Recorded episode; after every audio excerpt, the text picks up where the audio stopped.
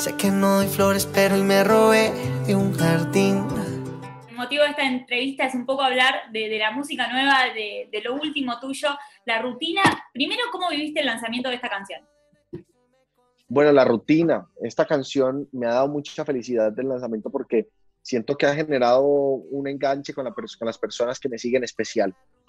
Eh, siento que el, tema de, ser, haber sido sincero, haber sido honesto, desde el video, desde el mensaje, eh, ha conectado con muchas personas. Y me parece muy lindo porque pues este es un mundo que siento que le hace falta mucho amor y esta canción trae como esa reflexión. ¿Cuándo nace esta canción? Esta canción nace hace bastante tiempo. Me la mandó el compositor Katin en una nota de voz. Y yo la escuché y dije, uff, qué tremenda canción. Le faltaba el coro y el verso. Solo tenía el Lailara. Y digamos que con el tiempo eh, se fue añejando ahí en mi repertorio. Así mismo tengo varias canciones guardadas muy increíbles. Eh, pero bueno, se fue añejando en el repertorio, se fue añejando hasta que llegó un momento en donde no aguantó más, me conecté con ella, le terminamos el coro, que creo que es la que, lo que termina de redondearla y el verso. Eh, me fui a Los Ángeles, la produje y le hice el video acá. y bueno, sorprendía a quien se la quería dedicar. ¿Sí? ¿Cómo fue la reacción? Pues la reacción fue muy bonita porque ya no había visto la canción finalizada ni había visto el video finalizado.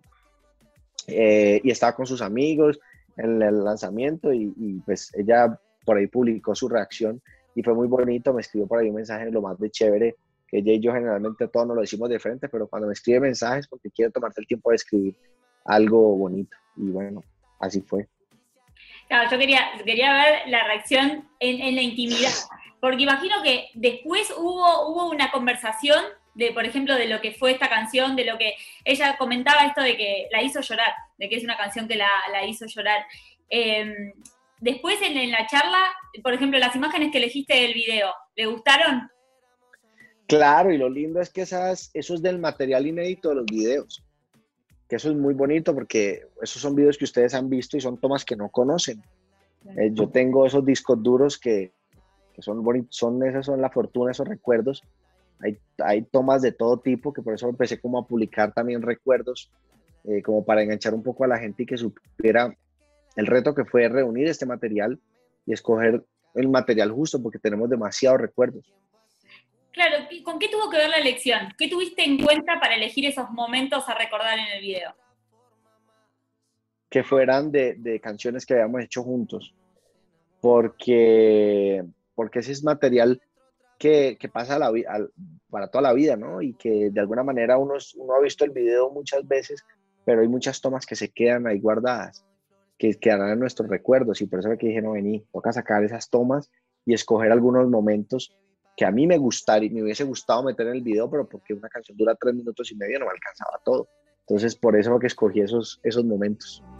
Aquí una peli, la primera que Mike, además de, bueno, de la rutina, eh, de toda la música que, estás preparando, te vemos en la voz, en este caso como jurado, como coach, del otro lado, como estuviste en algún momento como participante, ¿cómo viviste la experiencia? ¿Cómo la estás viviendo? Bueno, ha sido increíble, ¿sabes? Fue lo primero que hice como Mike Bahía fue presentarme a la voz y tener la posibilidad hoy de ser jurado, como que redondea, es como el Grammy también, ¿no? Como que certifica tu proceso.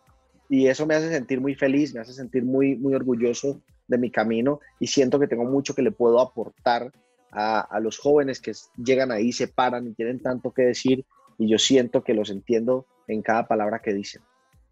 Ahora, ¿qué, tiene que tener para vos un gran artista? ¿En qué te fijas a la hora de, querer dar vuelta el, banquillo, el sillón?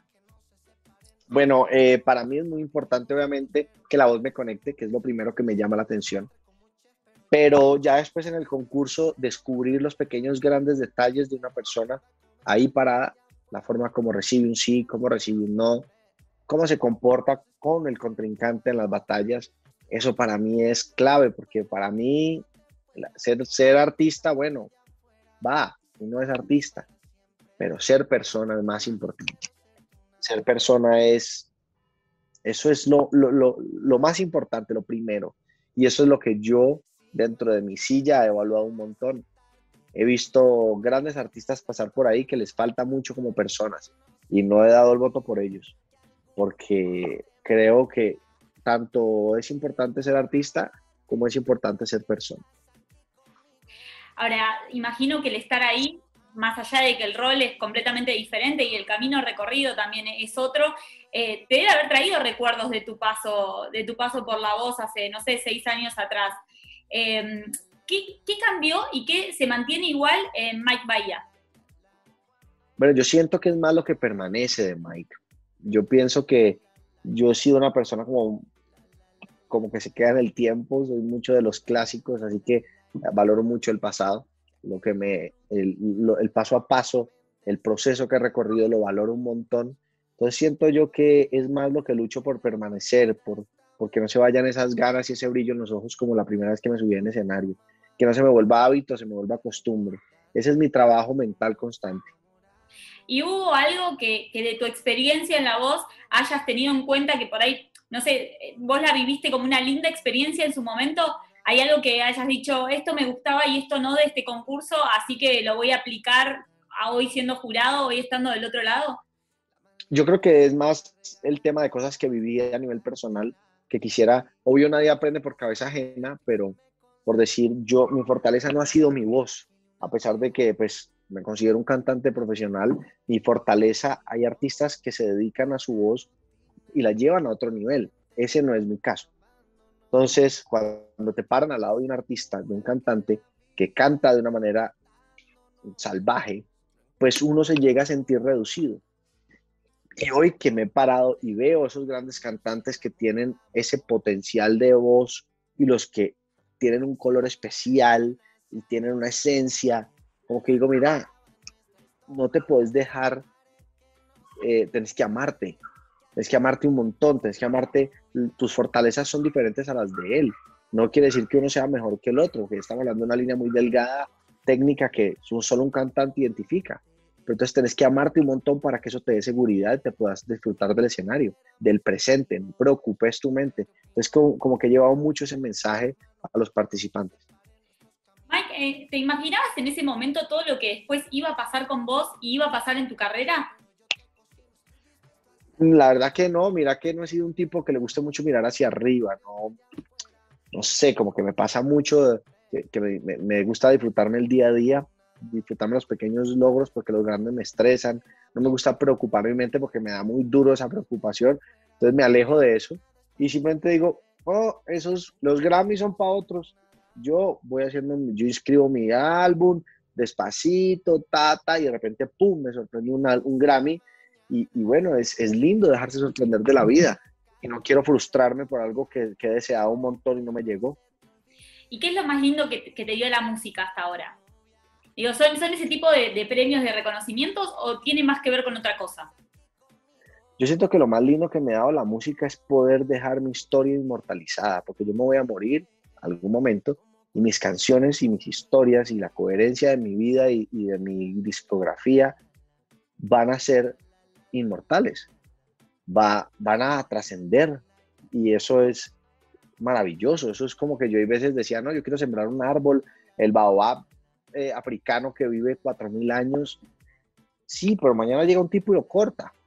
¿Sí? Entonces, que porque él dice que no, que por ahí va a pasar una carretera o que él quiere hacer su casa ahí, y me corta el árbol y, bueno, no fui eterno. pero bueno, ¿para qué más si, si tengo canciones que van a durar digitalmente en, el, en la web lo que dure o lo que evolucione? Y ahí para adelante pasarán mil cosas, pero el material ya está ahí y quedará en la, en la mente de generación en generación. Para recordarte cómo nos enamoramos. ¿Y cómo vivís eh, esto de, de que la gente se vaya identificando con tu historia o no, porque veía el meme ese que publicaste muy gracioso de la chica que no tenía ese, amor. Eh, digo, ¿cómo, vivís vos las, distintas reacciones? ¿Sos de estar pendiente, de estar mirando lo que la gente comparte también de tu música, de tu historia hoy? Me, pues, sigo un par de cuentas que, admiro mucho su trabajo porque son, sobre todo la, el club de fans de Gracie, que son increíbles. Y ellas eh, me han entregado unos memes muy increíbles. No, obviamente no los subo todos, pero es que este casi me orino la risa. Me dio mucho pesar, obviamente, por la niña, pero, pero me generó mucha risa, mucha risa. Entonces, pues lo puse ahí. Creo que las reacciones de la gente te recargan. Me gusta mucho leer los comentarios o los mensajes, sobre todo una canción como La Rutina que ha enganchado a tantas personas de una manera real. No es como que solo me gusta cantarla y que suene, sino como que me pone a reflexionar, me pone a pensar. Y eso es lindo. No, no todas mis canciones logran lo mismo. Y esta tiene ese factor diferencial. Bueno, cuando empezábamos la nota me hablabas de, tu actualidad, de tu presente, esto de la generación de, nueva música constantemente. ¿Qué se viene? ¿Qué me podés adelantar de todo, lo, de, todo este año, de cómo sigue el camino?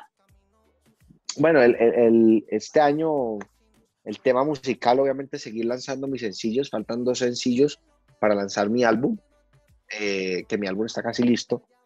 Eh, y de ahí seguir en La Voz, que vuelvo en agosto, a seguir como jurado, ya los en vivos. Eh, terminar mi gira en Estados Unidos, bueno, sí, continuar mi gira en Estados Unidos, que la he hecho por etapas. Eh, dentro de poco voy a arreglar las fechas que vienen. Y bueno, y tratar de, de, encontrarme con la señorita lo que pueda. Eso, eso es lo que más cuesta, la distancia. Bueno, igual ustedes están súper acostumbrados por sus carreras. Sí, pero bueno, la, la, la, pandemia fue, fue casi un año de pandemia donde estuvimos casi que juntos todo el año hicimos música, cuenta conmigo, los besos, los consejos, si tu amor no vuelve, fueron canciones que nacieron en la casa, pero igual eh, sí es difícil. Sí, sí. Bueno, recién me hablabas del lanzamiento del álbum, faltan dos temas entonces y lo vamos a, vamos a tener la, oportunidad de conocerlo completo. ¿Estás ansioso porque llegue ese momento? ¿Cómo se vive el tiempo previo? Pues contento, sobre todo sí, contento de, tener la posibilidad de, entregarles un segundo álbum después de que ya salió mi primer álbum y, es un álbum que, pues ha enganchado a muchas personas eh, que aún no lo sueltan, que aún se lo disfrutan y eso me gusta, que siento que mi música es longeva, entonces por eso me da tiempo de disfrutarme el proceso de, crear sin estar pensando que mañana eh, dejan de salgo del top 10 para pasar al top 500, como que me gusta que mi música se mantiene, se mantiene y eso es bonito. Bueno, Mike, ha sido un placer volver a verte, volver a hablar con vos. Gracias por la nota, gracias por el tiempo. Y bueno, ahí vamos a estar muy atentos entonces a todo lo que se viene para vos. Gracias, señorita. Te deseo un feliz día y gracias por tu tiempo. Que vi para regalártela, dártela